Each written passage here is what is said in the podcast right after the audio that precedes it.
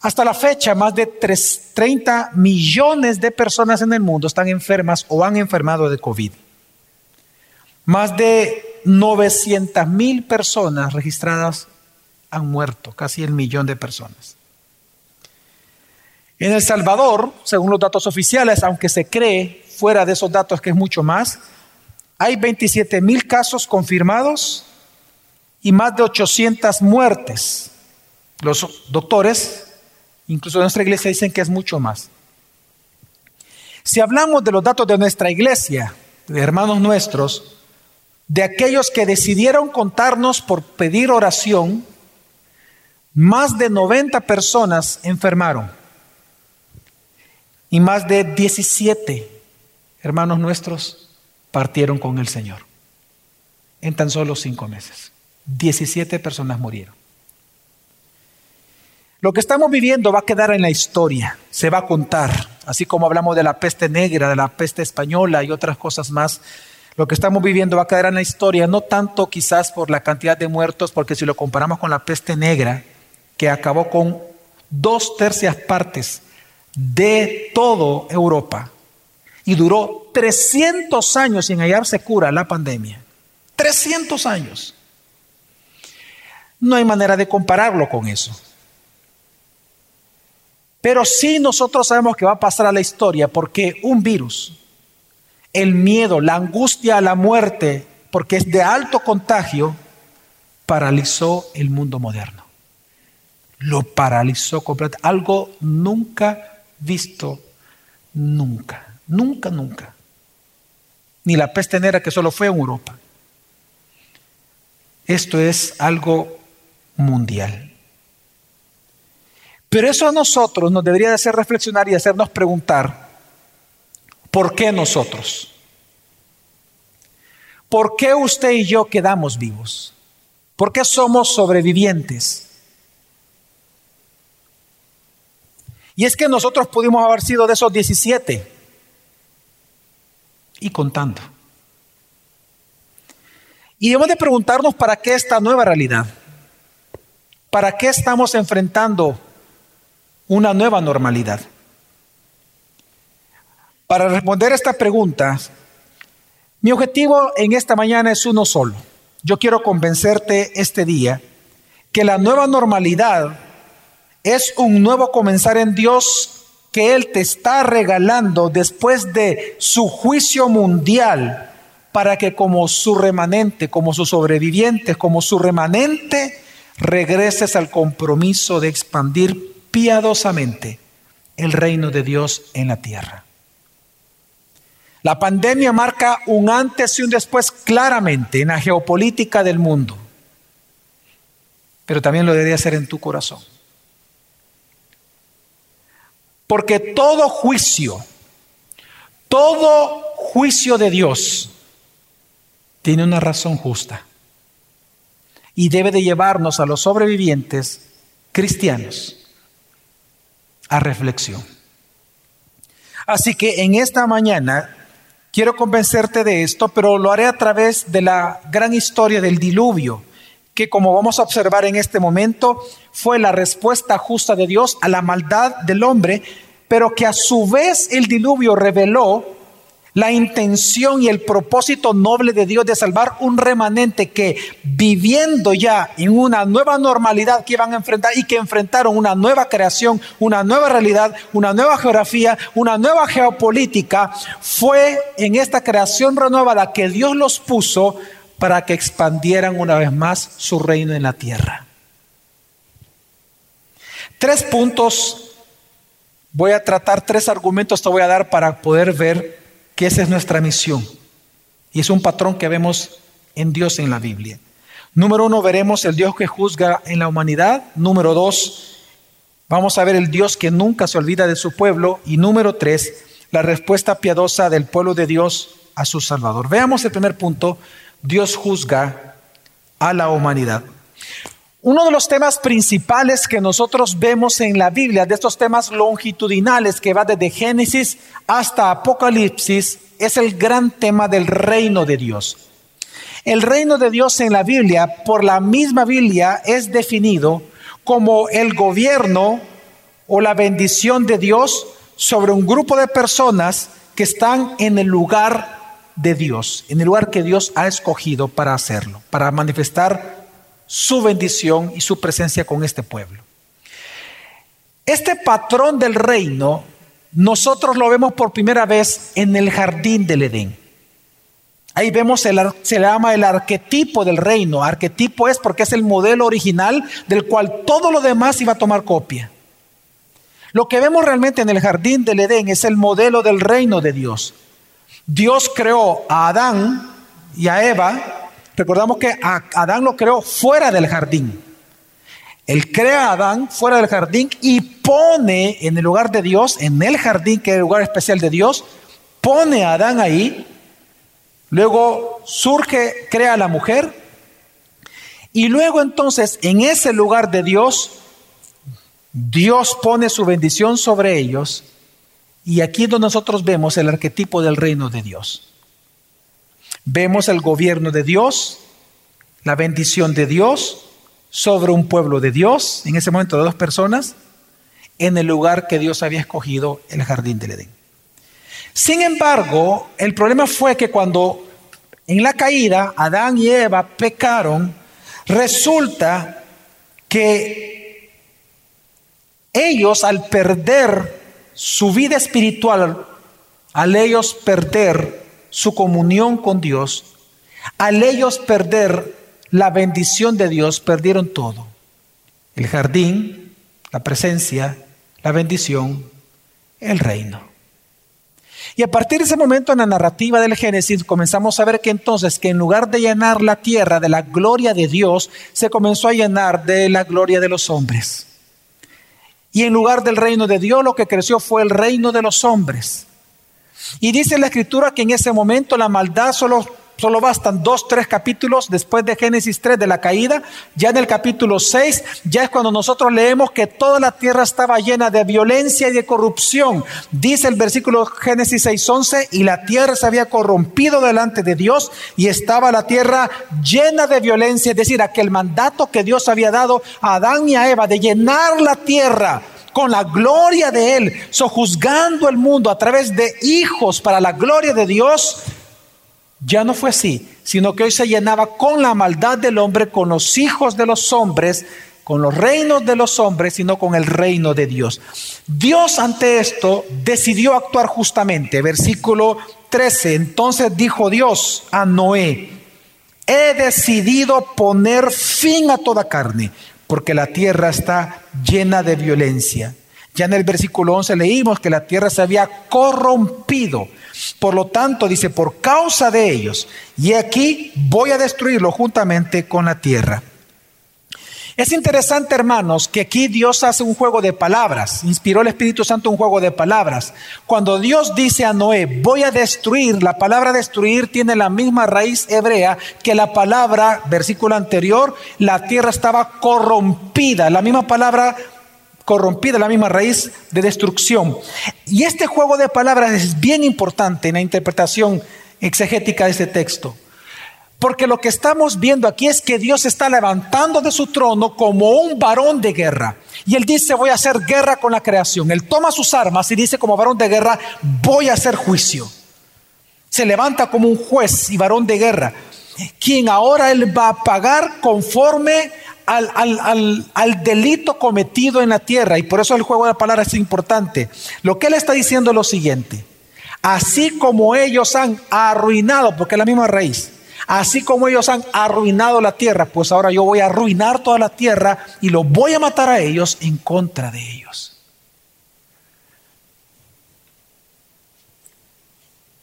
Pero, a la par de estas palabras de maldición, de estos oráculos o mensajes de maldición, como lo vemos siempre en la Biblia, hay oráculos de bendición.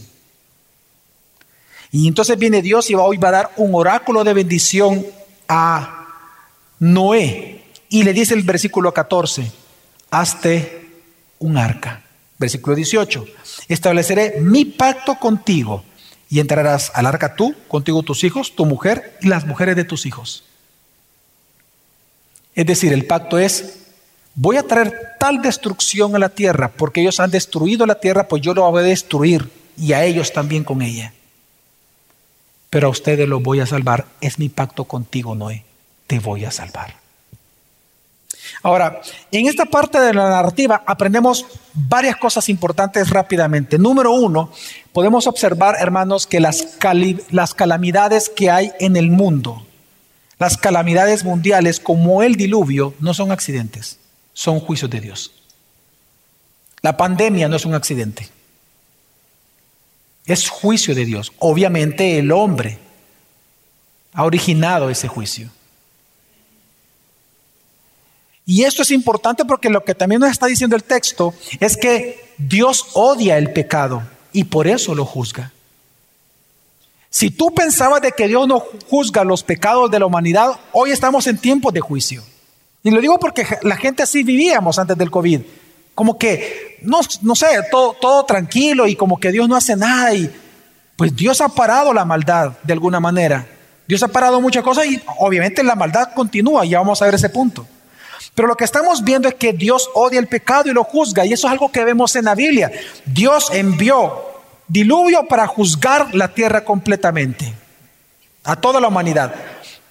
Solo tres capítulos después del diluvio encontramos que vuelve a juzgar a toda la humanidad, ya no destruyéndola, pero sí confundiendo las lenguas en la torre de Babel. Porque ahí estaba toda la humanidad concentrada en el mundo. Todos los seres humanos que viven en el mundo estaban en ese momento concentrados en la torre de Babel y Dios manda juicio a toda la humanidad de la tierra. Luego más adelante vemos que Dios juzga ciudades enteras, Sodoma y Gomorra. Vemos que los israelitas que infringieron el pacto no los dejó entrar a la tierra prometida y los mató en el desierto y solo entraron sus hijos. Ya estando en la tierra prometida, y vemos ahí una vez más, vemos ahí el reino de Dios parcial. Vemos el pueblo de Dios ya en el lugar de Dios, la tierra prometida, bajo el gobierno de Dios por medio del rey que Dios dispuso para ellos. Pero ellos infringieron el pacto una vez más y por lo tanto Dios vuelve a hacer juicios contra ellos. Y entonces hoy vienen los asirios, se los llevan a unos y luego los babilonios años después a los otros, al reino del sur, a Judá. Y luego vemos en la Biblia el gran juicio de los juicios, a Jesucristo en la cruz, juzgando tu pecado y juzgando mi pecado. El Hijo encarnado. Y también vemos al final de los tiempos en Apocalipsis y en segunda de Tesalonicenses que Jesucristo vendrá por segunda vez y vendrá a juzgar a quienes, a vivos y a muertos. A los vivos, perdón, a los que han muerto y a aquellos que, está, que estuvieran vivos y que son creyentes Ahí donde viene la resurrección de sus cuerpos, se nos da un nuevo cuerpo a nosotros y nos vamos con Él al cielo, a la nueva creación, lo mismo que estamos viendo en el diluvio. Y a los que no creyeron en Cristo, viene la muerte segunda, se les da una resurrección, un cuerpo nuevo, pero para ir a la muerte segunda, al lago de fuego eternamente, al juicio eterno de Dios para sufrir. El juicio de Dios lo vemos en toda la Biblia. Pero lo tercero que vemos, y creo que la cruz nos lo, describe y lo vemos en el diluvio, es que sus juicios no son para aniquilar. Los juicios no son para aniquilación. Los juicios son para purificación y para Él mostrar y exhibir su gracia redentora.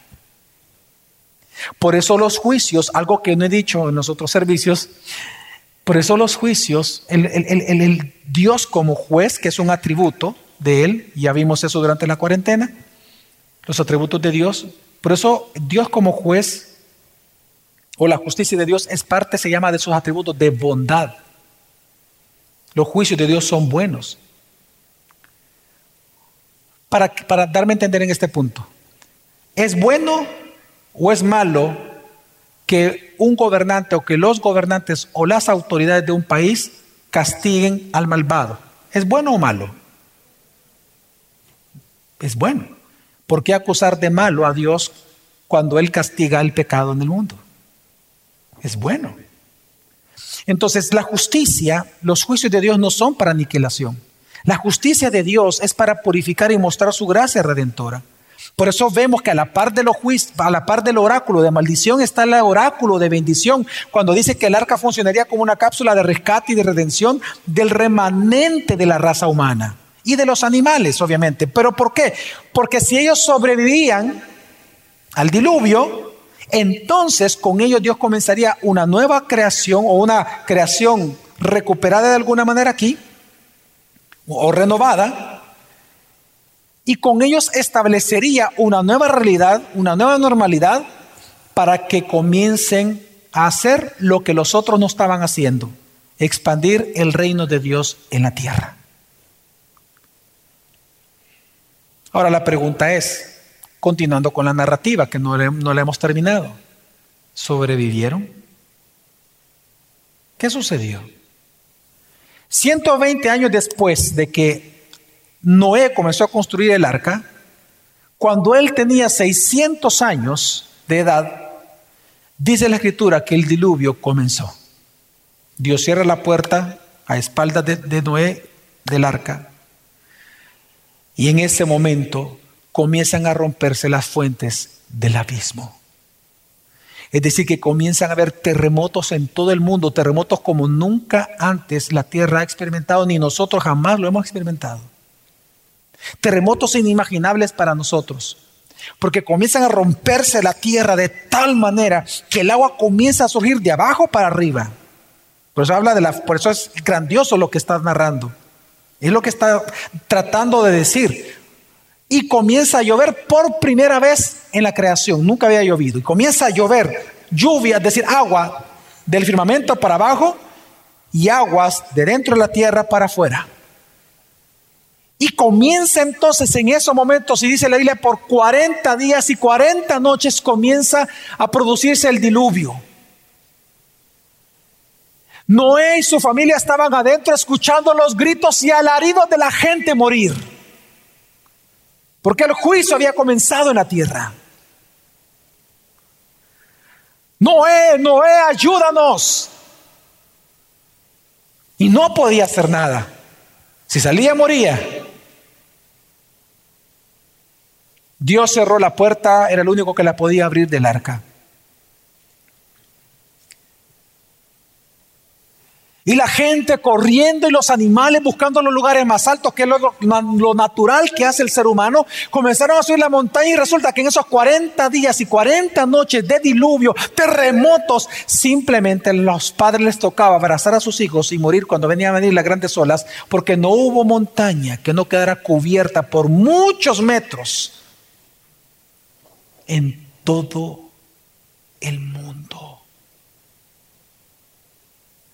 Y después de 40 días y 40 noches, lo único que se oía en todo el mundo era la lluvia caer.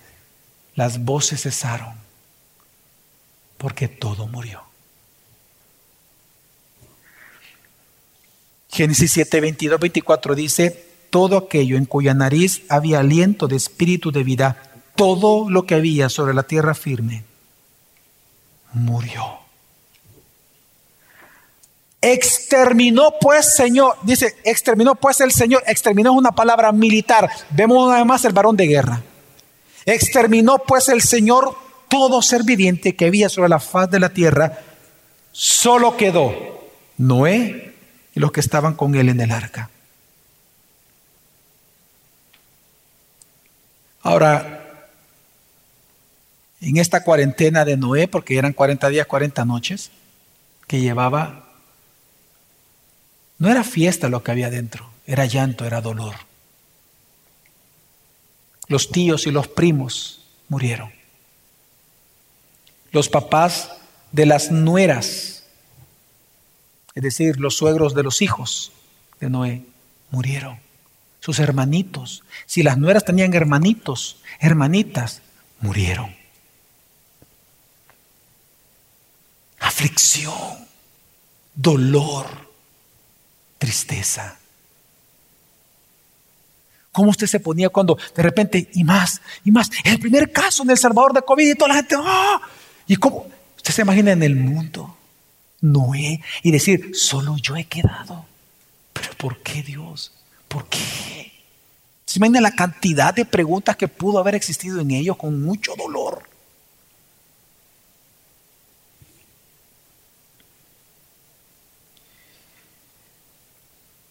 Pasó un mes, pasaron dos meses, tres meses dentro del arca, solo lloviendo, cuatro meses. Yo no sé si lo si lo pensaron o no, pero fueron seres humanos y, me pongo a pensar en lo que sucedió aquí en El Salvador. ¿Qué pasará si, si no cesa? ¿Qué pasará si se nos termina la comida? Noé, Noé, ¿qué pasa si se nos termina la comida? No deja de llover. ¿Qué va a pasar con nosotros? ¿Qué pasa si no encuentran la cura al COVID, si no hay vacuna? ¿Qué pasa si me despiden del trabajo? ¿Qué pasa si tú te mueres, mi amor? ¿Qué pasa si tú te mueres?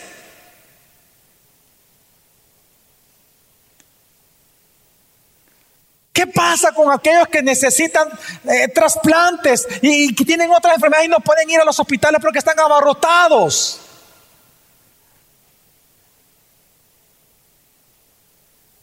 Y es en ese momento, 150 días después de silencio, cuando las más hermosas palabras que vemos en la narrativa del diluvio surgen. Versículo 1, capítulo 8. Y se acordó Dios de Noé. Qué alivio. Qué hermoso. Y es que cuando la Biblia dice que Dios acordó, no, se, no, pasa, no significa que Dios se olvida. Dios es Dios, no, no olvida nada. Él ve todo de golpe, es decir, eh, en un estado puro.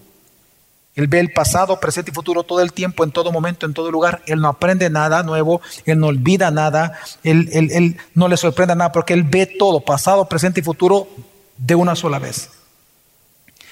Cuando dice que él se recordó, es una palabra hebrea que significa que en base a un pacto previo, él actúa fielmente para cumplirlo. En otras palabras, el 8.1 dice, cuando dice que se acordó Dios de Noé, significa que ese día Él comenzó a actuar para concluir o consumar la salvación de Noé y todos los que estaban dentro del arca. Por eso el versículo dice, y se acordó Dios de Noé y sigue diciendo, y de todas las bestias y de todo el ganado que estaban con él en el arca. Y Dios hizo pasar un viento, ahí la palabra es ruá, el mismo espíritu, Génesis 1, Ruá. Y Dios hizo pasar un viento sobre la tierra, sobre las aguas, y éstas decrecieron. Claramente el narrador de la historia de Génesis, claramente sabemos que es Moisés quien escribió Génesis, hermanos, claramente lo que nos está enseñando Moisés es a ver la conexión entre Noé y Adán. Resulta que ahora Noé es el segundo Adán, es un segundo Adán. Es el nuevo Adán que Dios está preparando y va a poner para una nueva creación, una creación renovada, una recreación que Él está haciendo. Porque lo que estamos viendo en la narrativa del diluvio es que Dios está haciendo un nuevo comienzo, una nueva normalidad para todo el mundo. Es más, si usted se da cuenta, Noé, eh, Moisés se toma el tiempo para hacernos ver de que Dios está llevando a la tierra, con el diluvio, Dios llevó a la tierra a su estado original. Porque en Génesis 1 se nos dice que lo primero que Dios hizo, fue separar las aguas, el agua del firmamento, del agua de abajo y de la bola que queda de en medio. De ahí dice que, que es la tierra, porque recuerde que la tierra primero fue una masa de agua y de ahí hace surgir lo seco. ¿Se, acuerdan, hermanos? Pues, ¿qué estamos viendo aquí?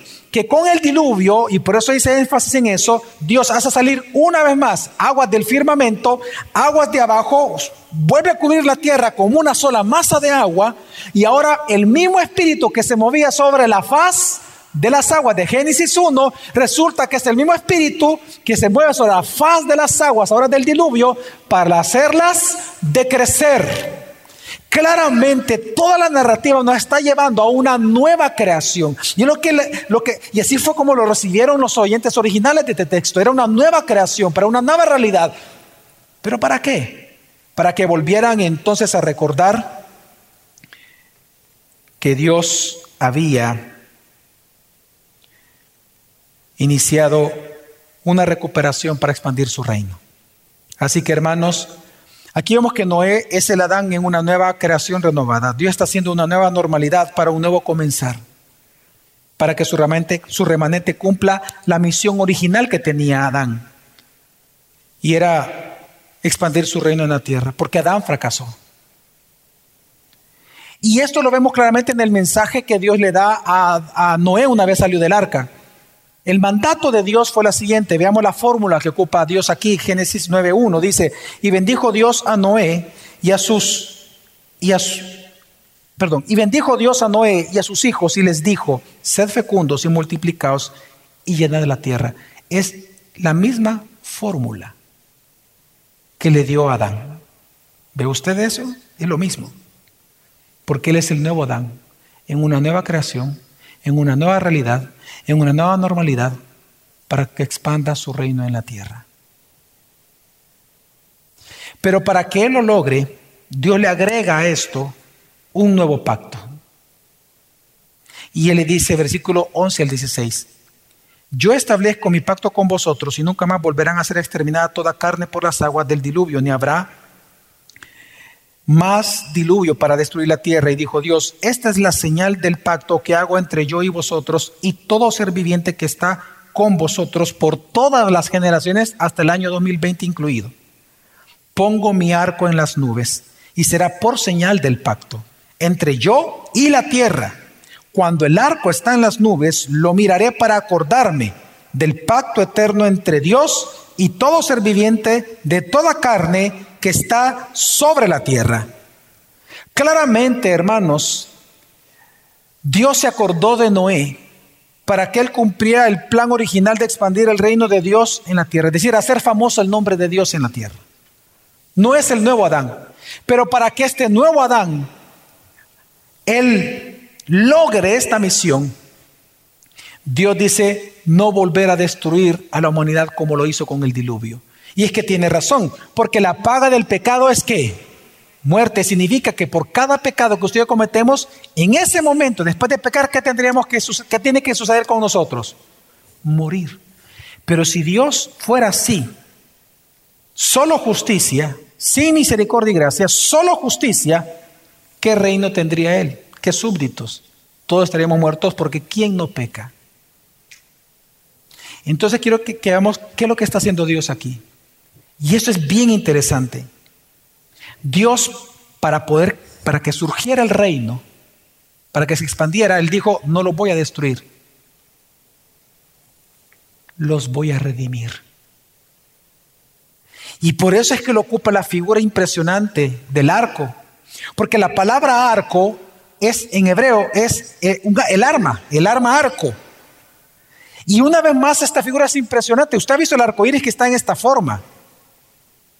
Pero el versículo nos explica por qué. Porque lo que estamos viendo aquí, como el arco, la palabra arco que él ocupa aquí, es de arma, de una arma. Lo que está diciendo es que Dios como varón de guerra, él se levantó y él tomó su arco y comenzó a lanzar las flechas del diluvio sobre toda la humanidad y sobre toda su creación. Pero resulta que él lo que le está diciendo no es que él viene como el varón de guerra que terminó de hacer, de hacer justicia y viene con la victoria en la mano y toma su arco y lo pone en la pared y lo cuelga. Y dice, ya no más, no lo voy a ocupar. Hago un pacto de paz con toda la creación. Porque la manera en que yo lo voy a redimir no va a ser con el miedo del juicio, sino que lo voy a redimir con mi gracia a través del Evangelio de Jesucristo. Qué hermoso lo que estamos viendo ahí. Cada vez que usted vea el arco iris, piense que es el arco colgado ya, en donde el varón de guerra dice: No ocuparé ya más esta arma.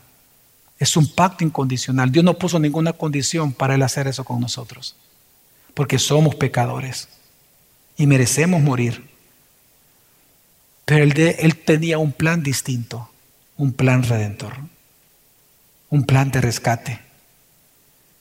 Ya no por un diluvio, sino por una cruz. Y esto, por lo tanto, hermanos, mire, la separación entre el Dios santo, santo, santo y nosotros los pecadores es tal que Solo el Dios encarnado pone fin a esa separación. Mire, no va a ser el miedo a la pandemia que la gente se va a arrepentir de sus pecados. No es por el miedo al juicio que la gente se arrepiente. Sino que por miedo a la pandemia, por miedo a morir, es que van a escuchar el mensaje de amor, de gracia y de salvación del Evangelio de Jesucristo. Y es allí en donde ellos van a ver que son pecadores ante un Dios santo. Por eso es que no es un tipo de Jesucristo en el Antiguo Testamento. Un hombre justo que predicó a las doce generaciones arrepentimiento, aunque no le creyeron, pero lo predicó, obedeció al Padre, construyó el arca. Esa obra que él hizo resulta que resultó en salvación de su familia para un nuevo comenzar, una nueva creación. Recuerde, nueva criatura somos nosotros, una nueva creación para que en esta nueva creación extendieran su reino sobre la faz de la tierra. Pero más grande que Noé es nuestro Señor Jesucristo. Porque si bien la salvación que Noé, a través de su obra por la, el arca, no fue el, Noé no fue el Salvador, entendamos, es Dios. Pero entendamos la figura. Si bien la salvación de Noé fue, o la salvación de Noé y su familia fue temporal porque tuvieron que morir, la salvación que ofrece Jesucristo es eterna y para siempre. Hermanos, de igual manera que a ellos se les dio una asignación, la misma, de expandir el reino, así nosotros hoy. Ya se dieron cuenta, hermanos, que ustedes, que mi familia y yo somos el remanente cristiano en el mundo después del COVID. Somos los sobrevivientes. La misión de nosotras es muy clara en la Biblia. Regresemos a las primeras obras. Comprometámonos una vez más al compromiso primordial, a la gran comisión, expandir el reino de Dios piadosamente mediante la predicación del Evangelio y la vida del Evangelio de Jesucristo. Tú eres el remanente, tú eres el sobreviviente de esta época. Tú le vas a contar a tus nietos lo difícil del COVID, cómo tuviste miedo pero a la vez tienes que contarle a todas las generaciones lo poderoso, grandioso que es la salvación que hay en Jesucristo. Y esa es nuestra misión. Mira, muchos han muerto, otros están enfermos. Y nosotros hoy estamos en la iglesia. ¿Sabes por qué es eso? Porque Dios se acordó de ti. Dios se acordó de ti. Dios se acordó de ti como se acordó de Noé. Dios se acordó de ti y de tus hijos. Y por eso estamos aquí, para anunciar las virtudes de aquel que nos salvó. Así que estamos en una nueva realidad, en una nueva oportunidad que Dios da, en un nuevo comienzo para retomar la vieja y grandiosa misión de expandir el reino de Dios, de Cristo, por medio del Evangelio en la tierra. Al final de este COVID, la ciencia le dará la gloria a las vacunas, los políticos a sus políticas, los médicos a su profesión y conocimiento y los cristianos pues se la daremos a Dios entonces, ¿cuál debe ser nuestra respuesta si somos nosotros el remanente que ha quedado? Bueno, creo que podemos ver lo que hizo Noé y tomar un ejemplo. Noé cuando bajó inmediatamente del arca, dice capítulo 8, versículo 20 al 21, y edificó Noé un altar al Señor. Es decir, lo adoró. Y tomó de todo animal limpio y de toda ave limpia y ofreció holocaustos en el altar. Y el Señor percibió el aroma agradable. El sacrificio de holocausto distinto al sacrificio de expiación, que no existía en aquel momento porque Moisés no había nacido aún. El sacrificio de holocausto es un sacrificio de consagración. Es decir, tres cosas hizo Noé. Adoró a Dios, le dio las gracias, pero entendió su misión y dijo, consagro mi mente y mi vida todo para ti.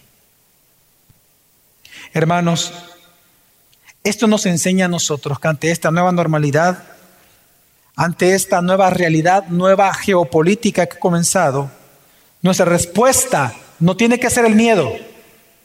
Nuestra respuesta tiene que ser la piedad.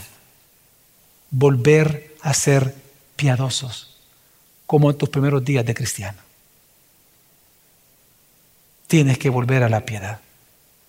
No puedes jugar con Dios una vez más. No puedes hacerlo. En el nuevo pacto con Jesucristo hemos sido hechos nuevas criaturas. Pertenecemos ya al reino de gracia, por gracia al reino ya inaugurado por Jesucristo. Y tenemos la misma misión de expandirlo a través del Evangelio. Y es la razón por la cual quedamos vivos en esta pandemia, para volver a la vida piadosa del Evangelio y para el Evangelio. Hermanos, debemos de volver a hacer las primeras obras.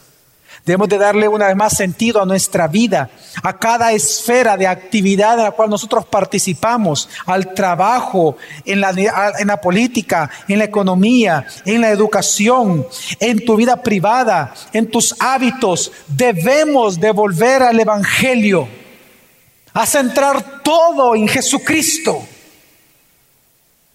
Si no lo hacemos, no hemos aprendido nada entonces con el COVID y estamos ignorando el propósito de Dios. Una vez más. Hermanos, los que no son cristianos verán esta nueva normalidad como una nueva oportunidad de hacer nuevos negocios, nuevas corrupciones, nuevos robos, nuevos vicios, nuevas modas. Para nosotros una nueva normalidad significa regresar a lo básico, regresar a Cristo a una vida piadosa para expandir su reino. Ocho son, y con esto concluyo, ocho son por lo menos, o sea, lo menos ocho prácticas de piedad hay en la Biblia que tenemos que volver. Ocho, son mínimas. O sea, es lo mínimo que el cristiano hace. Congregarnos, nos enseña la Biblia. Es un acto de piedad. Segundo acto de piedad que encontramos en la Biblia, o práctica de piedad, las alabanzas y la adoración a Dios en lo privado y en lo público. Número tres, leer, meditar, estudiar y creer la Biblia. Cuarto, orar. Orar la palabra. Número cinco, discipularnos, ser discípulos de Cristo, discipularnos. Número seis, servir a Dios en tu iglesia local, servir a Dios en tu trabajo, Servir a Dios en todo lugar, servir a Dios. Si no lo estabas haciendo antes de la pandemia, obvio que hoy lo tienes que hacer. No es una opción para ti. Eres el sobreviviente, eres el remanente. Tienes ya una misión que cumplir. Séptimo, ofrendar y sostener tu iglesia local. Si antes de la pandemia tú pensabas que eso es un invento de los pastores, un ladronismo de las iglesias, arrepiéntete de ese pecado porque Dios ha establecido en su palabra el mandamiento para nosotros de sostener su iglesia local. Y número ocho, predicar el Evangelio en todo tiempo, en todo lugar, a toda persona, siempre. Amén, hermanos. La nueva normalidad, por tanto, recordemos, es un nuevo comenzar que Dios te regala después de su juicio mundial para que como su remanente regreses al compromiso de expandir piadosamente su reino en la tierra. Amén.